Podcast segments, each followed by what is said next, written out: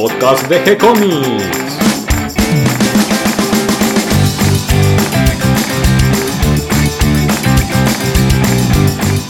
Muy bienvenidos a un nuevo episodio de G-Comics, el podcast donde hablamos de todas las técnicas necesarias para realizar un cómic, cómo dibujar un manga y todo el conocimiento requerido para dibujar esa historieta que tenemos dando vuelta en la cabeza.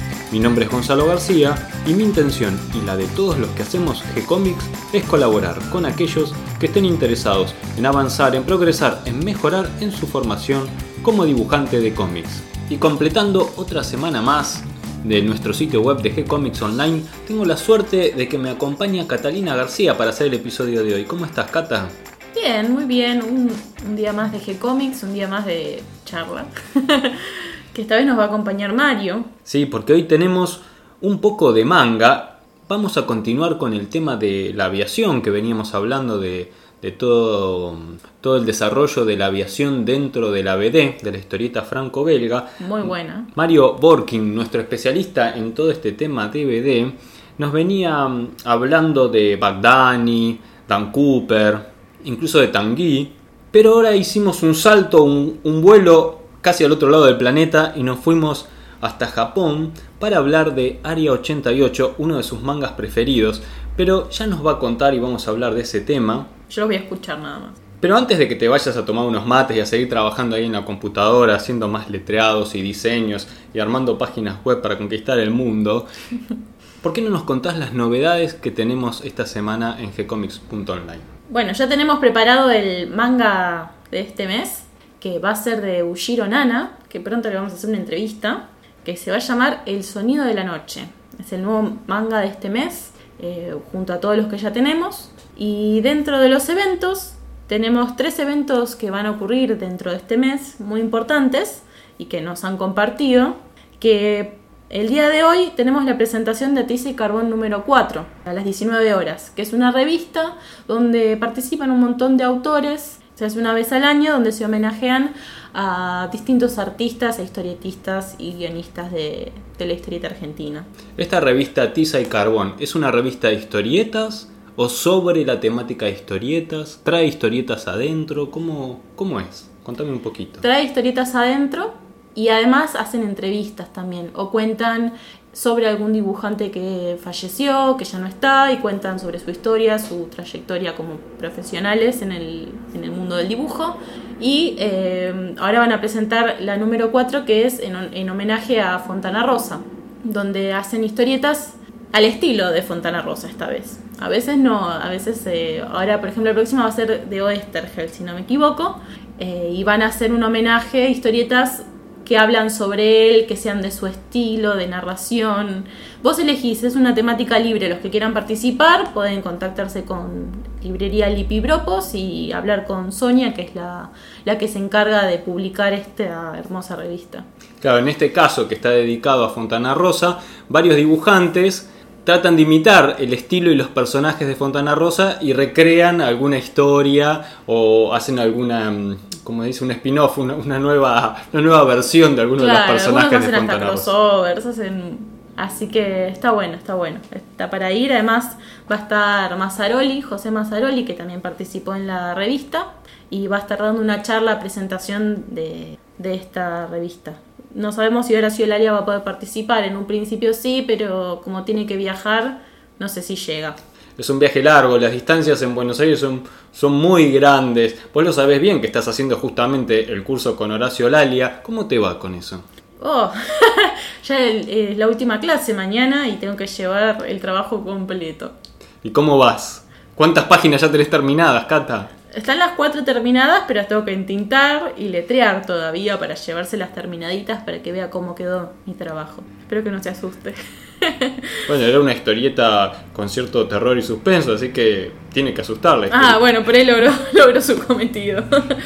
Bueno, después en el próximo evento que tenemos es la otra semana, el 14 de julio, sábado, de 16 a 22 horas tenemos la Feria de Historietas, que es un evento de editoriales independientes donde se venden más de 500 títulos. Va a haber para que vos puedas mirar, comprar, conocer las editoriales que hay acá. Vienen chicos de Mar del Plata, de Rosario, de distintas provincias. Y eh, se van a juntar todos en este día, un, evento de un solo día, para vender y ofrecer sus títulos. Interesante, una linda forma de conocer todos estos pequeños emprendimientos que hay por todos lados surgiendo tal vez gracias a las nuevas tecnologías, en, cierta manera, que permiten hacer pequeñas tiradas sin costos enormes, pero que permiten que muchos dibujantes, muchos artistas logren eh, llegar a la publicación, mostrar su obra en un papel y llegar a los lectores, que es el objetivo de la historieta.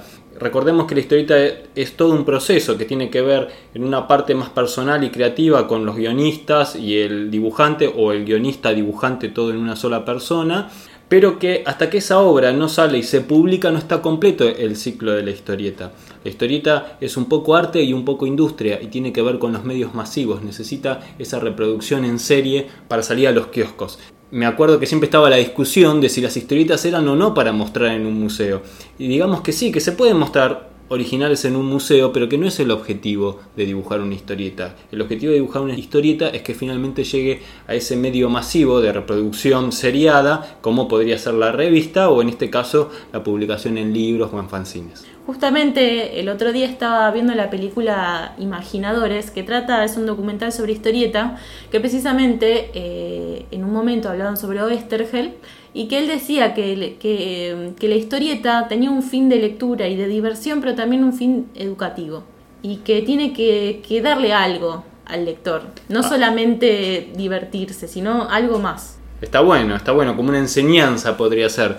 Y una parte descuidada de la historieta que tal vez se podría explotar muchísimo más es la historieta dedicada directamente con fines educativos, o sea, historietas para enseñar algún tema en particular. Hay algunos intentos y cada tanto alguna editorial hace el intento de publicar libros educativos en forma de historieta.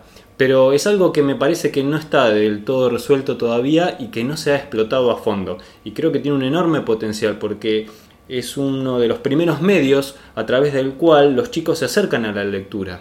¿Cuántos de nosotros empezamos leyendo historietas y después pasamos a los libros?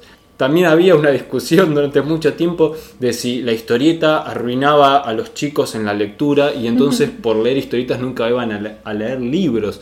Y pienso que es al revés, ¿no es cierto? La historieta te facilita esa introducción hacia la lectura que después te permite llegar más fácil a los libros, ¿no? Es como un camino casi natural y por el que seguís después el resto de tu vida, ¿no? ¿Cuántos grandotes hoy en día seguimos leyendo historietas, mangas en el colectivo? Bueno, no es ni para adultos ni para chicos, es para un público en general. Vuelvo nuevamente a citar esta película porque uno de estos dibujantes que participaban, él decía, por algo dicen leer historieta y no ver historieta. Tiene un fin de lectura y literario también, dentro de lo que es el, dibujo tiene además un fin literario. Sí, y además también decimos que contamos historias con historietas, ¿no? Como si se escuchasen en cierta manera. Y los globitos son un poco como el sonido junto con las onomatopeyas, los efectos especiales que llevan la historieta, haciendo un paralelo con el cine o con el teatro. Es un cuento con pelos y señales, digamos. y bueno, continuando con los eventos, eh, vamos con el último evento que tengo del mes, que es la Multiverso. Ya vamos por el volumen 3, es del 20 al 22 de julio, el fin de semana que viene, no el otro. Es en Avellaneda, de 12 de mediodía a 20 horas. Y vamos a tener un pedacito de G-Comics ahí, porque va a estar Darío Talas participando, va a llevar dibujos de Milena, originales para que puedan ver, y un montón de otras cosas más. Pueden darse una vuelta y pasar a saludarlo. Bien, no sé si ya con eso completaste todo. Recordemos que pueden ver el detalle de cada uno de estos eventos en la pestaña de agenda en nuestro sitio web de G-Comics Online. Ahí está la dirección, los horarios, la fecha, todo para que no se equivoquen de cómo llegar a cada uno de estos eventos. Y además también recuerden que está el concurso de la Crack Bam Boom, que también pueden encontrar a través de esta pestaña las bases para el concurso. Vamos a ir subiendo arriba de todos los, estos eventos porque a veces se nos van quedando perdidos entre los nuevos eventos y concursos y talleres y cosas que vamos subiendo. Además también tenemos la pestaña de videos donde vamos subiendo cada semana un nuevo video de Diego Arandojo. Hoy subimos uno nuevo. Pueden ir y ver a ver cuál es. Y además, por supuesto, los cómics, mangas que, vamos subiendo todos los días, ¿no es cierto? De a una página por día en cada uno de los episodios. Y además tenemos la pestaña blog que la inauguramos hace poquito. Dentro de poco va a haber una nueva nota, esta vez de superhéroes, no les quiero adelantar nada, que la escribió Nico Urich. Pueden enviarnos también si quieren escribir, si quieren participar con sus cómics o quieren enviarnos sus talleres o eventos. Pueden escribirnos a través del Facebook o a través del sitio web. Tenemos abajo de todo el contacto para que nos puedan escribir. Mientras me voy a quedar hablando con Mario de Manga de Aviación, Área 88 de Kaoru Shintani. Hola Mario, ¿cómo estás? ¿Te encuentro del otro lado del teléfono? Hola, ¿cómo te va Gonzalo? Saliendo de, gripe, una gripe, creo que vos también, ¿no? sí, los cambios de clima nos tienen locos acá en, Buenos Aires y el frío que se vino ahora fuerte antes de llegar el invierno. Tal cual, pero bueno, avatares. Este, sí, hoy, hoy vamos a cruzar el terreno, ¿no? A invadir el, el, espacio este, japonés. Bien, porque hoy vamos a hablar de manga, pero de eh, las historietas de aviación en el manga. Seguimos con nuestro tema de, de historietas de aviación. ese es el tema que, veníamos, entonces ahora avanzamos un poco más porque no hay muchos, pero eh, algunos son interesantes de mencionar y, bueno, entonces incursionamos en, en un terreno que no es de estrictamente hablando, pero este, trataremos de estar a la altura. Sí, porque en el caso del manga no hay algún personaje tal vez tan definido como el caso de Bagdani o Dan Cooper o Tanguy como en el caso de, la historieta francesa. Tal vez no hay un manga que defina el manga de aviación justamente.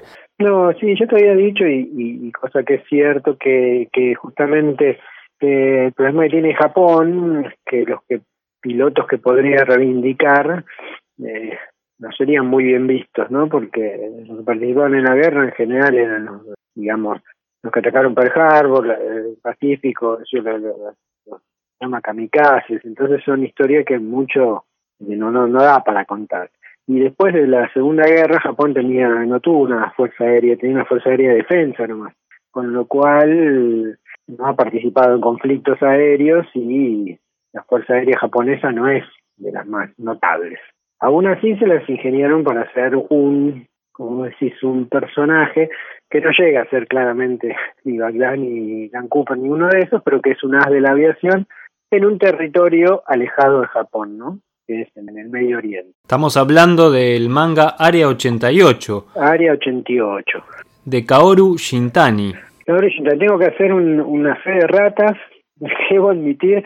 Yo cuando con de este manga me enteré, este fue uno de los tres mangas que se tradujo originalmente a, al inglés y apareció en Estados Unidos, que la, la publicaba Eclipse creo que es de DC Comics.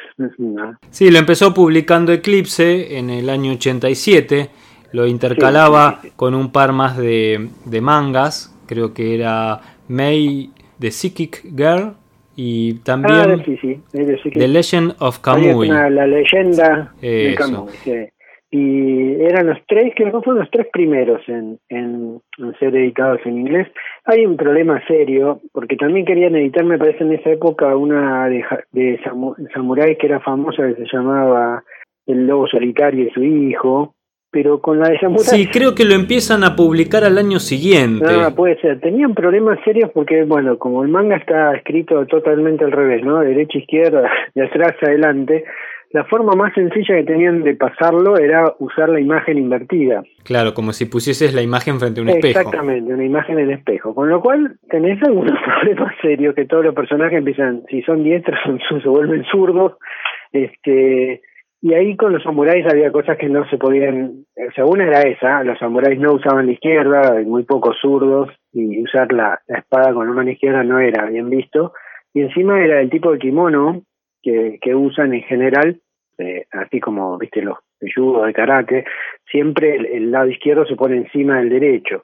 Y cuando vos invertís y da al revés, los tipos que eran muy puristas diciendo, no, esto no, es, una falta de respeto, entonces no, no, no prendía. Eh, de hecho, por hacer estas cosas, viste que ahora en general usaron, usan la técnica ahora de usar también la plancha leyendo al, estilo japonés. O sea, sí, leyendo, todos los cuadros al revés de lo que es nuestra manera. Sí, yo creo que va, no sé. Con eso evitan un montón de problemas, pero nos obliga a nosotros a leer de una manera completamente anormal para nosotros. Yo creo que se pierde, pero bueno, están las dos opciones ahora. Igual, eh, estos, estos, estos mangas fueron editados invertidos, me parece, ¿no? o sea, izquierda, derecha y como, como leemos nosotros. Sí, creo que Área 88 se editó originalmente en inglés eh, a la manera occidental, de lectura. Ya, yo quería decir, es una aclaración, porque cuando yo me, me entero este, cuando lo, lo, empieza Eclipse, qué sé yo, porque aparece ahí una, no me acuerdo si eran en, no, History Channel no estaba en ese momento, pero ponerle una de, este, así de, de programa de televisión de documentales, eh, vi un documental sobre el cómic, la historia del cómic que se llamaba El Noveno Arte, que estaba hecho por los vascos. Un programa excelente. Tenían, creo que eran nueve episodios, y tenía uno dedicado al manga. Y cuando cuenta toda la historia del manga, entre otras cosas aparece este manga de, de Shintani el área 88, a mí me encantó. Entonces un muy amigo mío que, que es de familia japonesa y justo estaba en Japón en ese momento, y le digo, ¿me podés mandar este manga? ¿Qué sé yo? ¿Cómo se llama? El tipo dice, no, le digo, es un dibujante que se llama Kaoru Shintani, y dice, Kaoru es un nombre de chica, me dice. Le digo, ¿en serio? Sí, sí. Así que yo asumí que era una mujer. y nunca Claro, desde ahí quedó la confusión de que era una mujer que dibujaba muy bien aviones. Muy bien aviones, cosa que me llamó la atención, y digo, bueno, mira qué bien. Y nunca vi fotos de él y qué sé yo. y hasta ahora que empecé a preparar estas cosas, que veo una foto y digo, o es muy fea o, es un tipo. y entonces me fijé y aparentemente Japón tiene algunos nombres eh, que por ahí se usan más en mujer, pero que, que pueden ser este, usados también por varones, y Kaoru es uno de ellos, así que bueno, este es un, eh, Kaoru Shintani es un señor que nació en el 51 en, en Osaka, ¿no? En Japón, y, y, para mí es uno de los mejores dibujantes manga, yo soy bastante parcial, pero creo que el 88 es uno de los mejores mangas que he visto, y, y nada, bueno, es un señor. Este...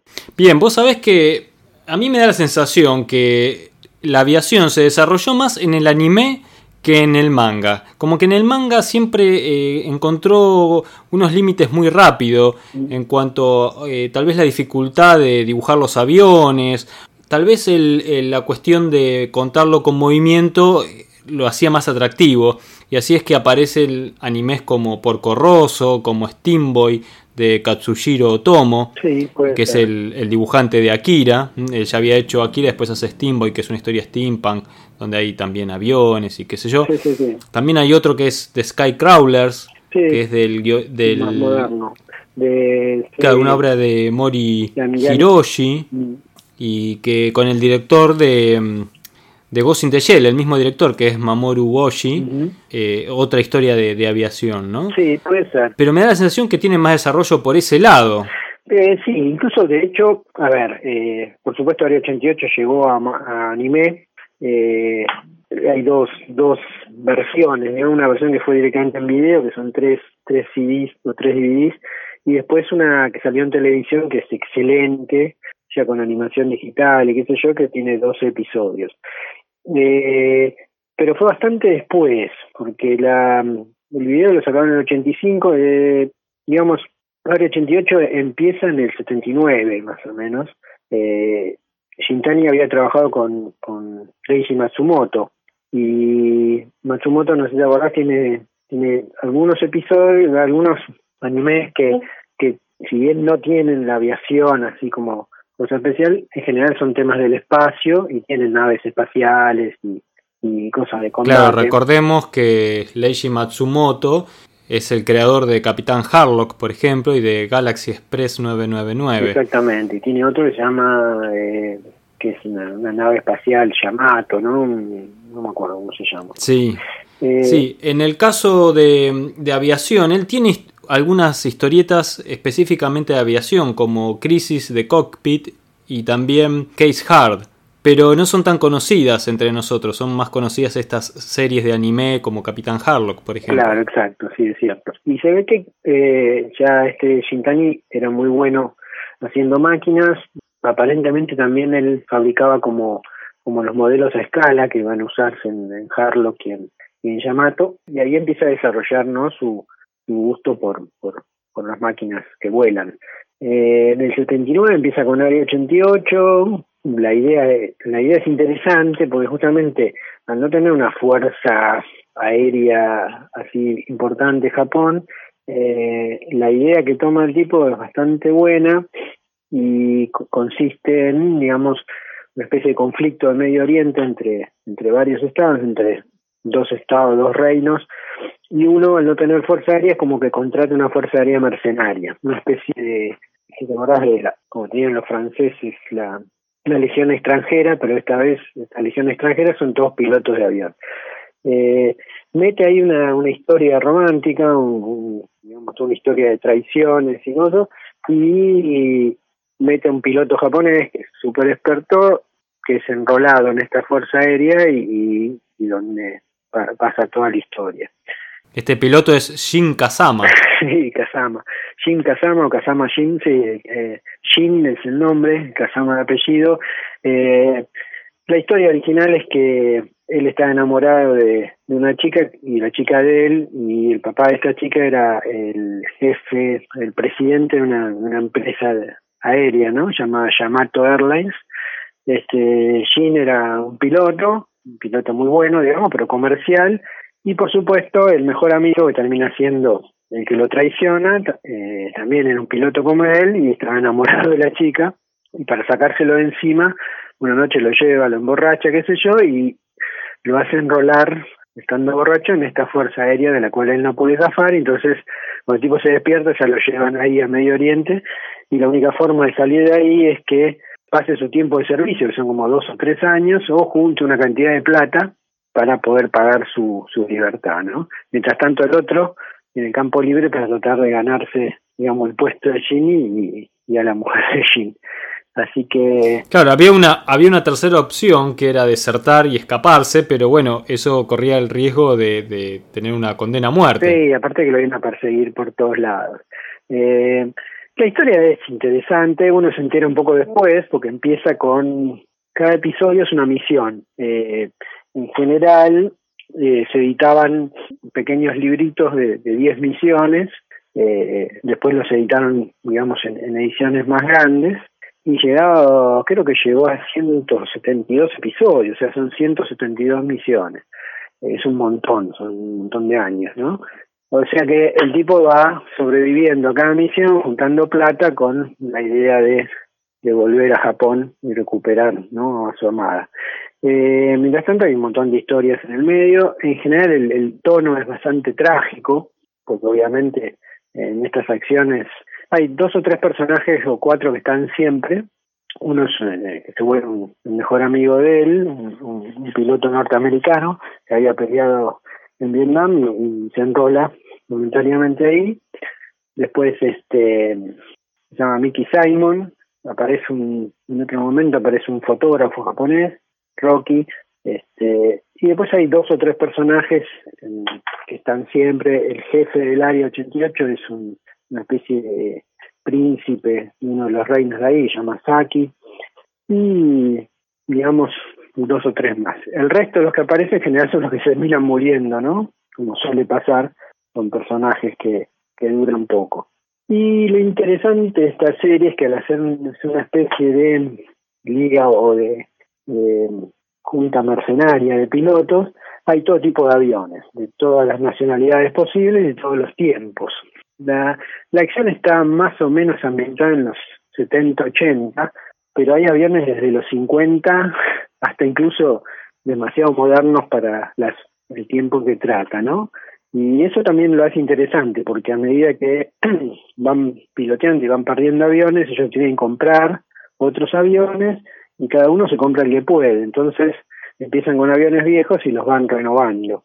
Entonces lo interesante es que cada episodio vos ves, eh, da la oportunidad al tipo de lucirse con aviones de todo tipo y tamaño. Gene empieza piloteando un, F un F8, un Crusader, que es un avión de fines de los 50, eh, su amigo Mickey un F100, que también es un avión viejo, y después encontrás al mismo tiempo todo tipo de aviones, A4, Phantoms, Después aparecen F-15 israelíes, F-14, hay, hay de todo tipo, bucaníes ingleses que son viejos, este eh, y, hay MiG rusos. Y claro, y del otro lado tenés casi todas máquinas rusas, entonces empiezan peleando con MiG-17, MiG-19, aparecen los MiG-21, en el segundo tomo pelean contra MiG-23 y MiG-27, y incluso después aparece una fuerza que nadie sabe dónde viene, que usan Lightnings, que son aviones de los 60 ingleses, no, da para todo.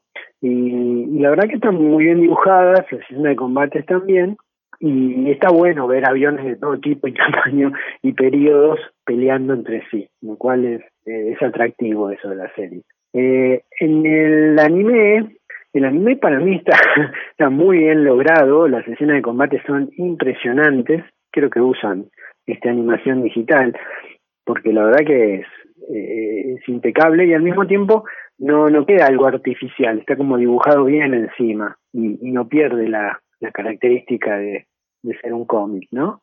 Eh, la historia del, del anime está un poco comprimida, porque son nada más que creo que entre 12 y 14 episodios. Son 12 episodios. y, claro.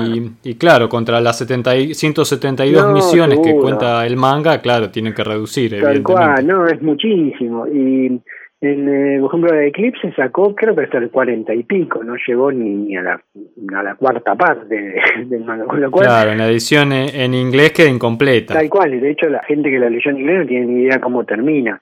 Este, entonces eh, tenés que leerlo en japonés para, para entender el final. Sí, incluso yo estuve buscando a ver si había una edición en castellano y no, no encontré. En castellano no vi nunca. Yo vi las de la de Eclipse y nunca vi una traducida, no. Una lástima porque me parece un lindo, un lindo manga para tener. Sí, sí, sí, la verdad que sí. Yo lo tengo en japonés, ¿no? Y por supuesto entendés un poco, pero sutilezas se escapan todas. Son... Yo tengo una versión chiquitita, ¿viste? De esa Pocket, con lo cual es mucho más difícil entenderla.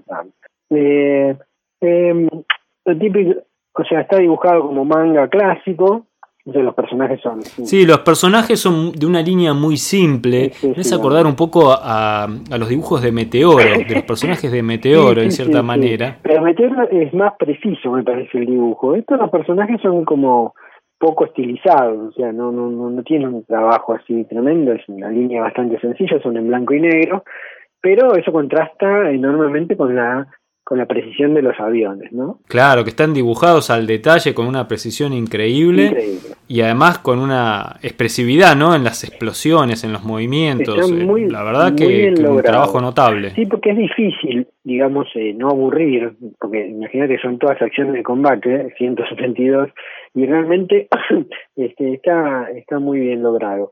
En muchas acciones son nocturnos, combates nocturnos que no son fáciles de, viste, de, de definir y de ilustrar. No, no, no, claro. tal cual. Igual y, y, se las ingenia para que aparezca todo tipo de aviones, incluso aviones a, a hélice. Sí, creo que ese es el acierto más grande de, de, la idea de la historia, ¿no? Esa posibilidad de combinar todos estos modelos que en total aparecen, no sé, más de 30 modelos de aviones. Es tremendo, una cosa increíble. Es tremendo, incluso es la serie se, se hizo tan tan popular y tan importante que vino, entre otras cosas, lo vieron bien para hacer un videojuego y como estos los aviones son tan importantes y, y, están en una situación tan tan rara, ¿no? En que combinan distintos tipos de aviones que eh, las las empresas que fabrican modelos de plástico planearon series de Área 88, donde vos este, tenés este, los aviones que participaban en, en estas misiones, ¿no? y fíjate vos que ha desarrollado también eh, una línea de juego de, de, de, modelos de juego y de modelos para, para tener eh, de hecho también hay un juego de tablero aparte del juego de, de guerra aérea o sea que, que trascendió un montón y de hecho va fue uno de los el 85 creo que le dan el premio este el Shogakugan a, Área 88. Claro, justamente Kaoru Shintani, que volvamos a repetir, no es una, una señorita, no. sino es un, un dibujante hombre. Sí, ganó en 1985 por esta serie el premio Yogakukan eh, a la serie Shonen. Sí, y bueno, es cierto que es difícil de conseguir. Yo tampoco es fácil de encontrar en Estados Unidos, me parece. Mm, en Japón creo que terminaron haciendo tomos grandes o sea, toda la historia en tres tomos, o sea, que han compilado todo eso. Eh, qué sé yo, si no lo puedo conseguir, está bueno, pero no, no, acá no resulta fácil. Yo, de hecho, acá nunca las vi, las tuve que mandar a comprar porque no. En internet eh, podés acceder al, a la serie animada eh, de televisión, que es buenísima. Creo que están casi todos los capítulos, no sé si vos. Sí, incluso no, creo que, que se puede llegar a encontrar en español. Ah, mira vos y creo que vale la pena es este está muy bien hecha la historia está un poco cambiada pero está bien. Claro, bueno, por lo menos ya que no podemos leer el, manga, nos, nos podemos dar una, una, idea de la historia y del estilo del dibujo por el anime. Exactamente. Y creo que el espíritu está bien rescatado. También me parece bien que la corten, porque si no es una especie de cosa prolongada en el tiempo que ya es casi, viste, como, como... Sí, por ahí la estructura de las historias se repite un poco porque básicamente son combates. Tal cual, o se complejizan porque hay acciones terrestres y, empiezan a hacer cosas cada vez más complejas, drones, este, y ya se va un poco a la ciencia ficción porque arman es como en los Avengers, ¿viste? Esta especie de, eh, ¿cómo se llama? Portaaviones que vuelan. Sí, ya nos vamos a, las historias de mezcla con ciencia ficción, como va por el lado de, por ejemplo, de series como Macros y, ese tipo de historias, ¿no? O directamente a las ideas de Leiji Matsumoto, ya de, barcos o de acciones en el espacio. Tal cual. Pero también de historias así interminables, como fue acá, viste, justamente esta Macros, o acá era Robotech y qué sé yo, que se vuelven como Game of Thrones, viste, como historias que no terminan más y se complejizan y aparecen otros personajes, eh, cosas raras también porque aparecen un par de explosiones nucleares en un lugar que si vos tenés una explosión nuclear, viste, no, no te capaz de por ningún lado, porque Medio Oriente es, es chico, digamos, como para que haya dos o tres explosiones nucleares en envases y eso no afecte el resto. Pero bueno, eso le añade dramatismo a la serie. Eh, creo que la serie animada es en, dos episodios, está muy bien y tiene un nivel de detalle de dibujo que es alucinante. Creo que la gente que por lo menos no llega al manga lo, lo, puede ver. Eh, de todas maneras, este es un manga que te está a la altura, digamos, de toda la grande serie de aviación de la BD y creo que que hay que rescatarlo. bien, bien. Bueno, creo que acá vamos completando nuestro informe, ¿no? Porque pasamos de Europa a Japón. Nos faltaría hablar un poquito más en detalle del anime, ¿no? Que lo podemos dejar para un próximo programa, hablar de, Porco mm. Rosso o de algunos otros anime de aviación. Eh, también nos faltaría un poco hablar de las historietas de aviación norteamericanas. Sí, cierto. Y finalmente me parece que nos vamos a tener que dedicar un programa completo a, lo poco que hay hecho de aviación en Argentina.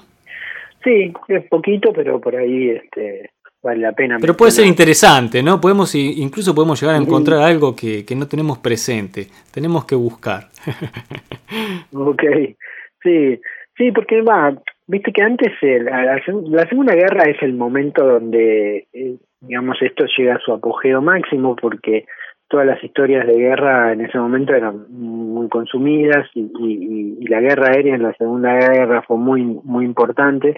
Entonces hubo enorme cantidad de, series eh, relacionadas con la aviación de combate de las cuales muchas ya hablamos. Después cuando claro pasa el periodo en los 60 un poco cae quedan estas tres o cuatro series que nosotros hemos hablado de la BD porque en Estados Unidos se pierde un poco la así el gusto de tener un piloto con acciones aéreas. Eh, y la verdad que se cuentan con los dedos. En la Argentina, supongo que también en el periodo ahí de, digamos, de posguerra, hubo su, su apogeo de historia de aviación y ahí hay grandes tipos dibujando, ¿no? Como tu maestro, Jiménez, este, hay varios que han hecho, bueno, mismo Pratt, ¿no? Con As de Pic, por ahí sería, valdría la pena mencionar. Y después sí, tendríamos que buscar a ver si hay más que... Sí, podemos armar unos lindos programas más sobre aviación. Así que bueno, nos queda ahí abierto el tema para continuar investigando y para seguir hablando en próximos programas. Y pronto también eh, esperamos eh, retomar entonces el tema de la BD, a ver por dónde nos sorprendes esta vez. Me parece que por alguna cuestión con la línea clara, ya, ya me vas a contar. Dale, sí, estaría bueno el resurgimiento de línea clara. A mí particularmente es el, género que más me gusta dentro de la BD. bueno, bueno, podemos entonces tal vez en el próximo programa hablar de eso, hacer un descanso con la aviación y después continuamos. Dale, bueno. Muchas gracias, Mario. Nos vemos en una semana. abrazo. Un abrazo entonces. Chao, chao. Bien, espero que toda esta información les resulte útil e interesante. A mí me encantó conocer Área 88 de Kaoru Shintani. Y volviste, Kata, traes un mate nuevo. Sí, fui a cambiar la yerba y los estuve escuchando de, de reojo. me gustó, la verdad muy interesante, ya tengo ganas de leer este cómic. No lo leí, yo no soy muy fan del manga. No porque no me guste, sino por la falta de recomendaciones y conocimiento dentro del género. Bien, tenés uno más para leer, así que le damos la bienvenida a todos los que se sumaron al episodio del día de hoy y les damos las gracias a todos los que nos comparten en sus redes sociales y ayudan a que cada vez seamos más. Recuerden que pueden escucharnos en iTunes y en Evox y que si les gustó el programa pueden darnos un me gusta, escribirnos una reseña, ponernos las estrellitas que nos merecemos. Pueden acercarnos sus sugerencias y propuestas a través del mail que van a encontrar en la sección de contacto de nuestro sitio web de gcomics.online o si lo prefieren pueden seguirnos desde nuestra página en Facebook. Yo me quedo tomando mate con Catalina, les vamos a responder siempre con alegría y continuaremos publicando nuevos episodios. Gracias y hasta la próxima. Gracias Cata. Gracias Gonzalo.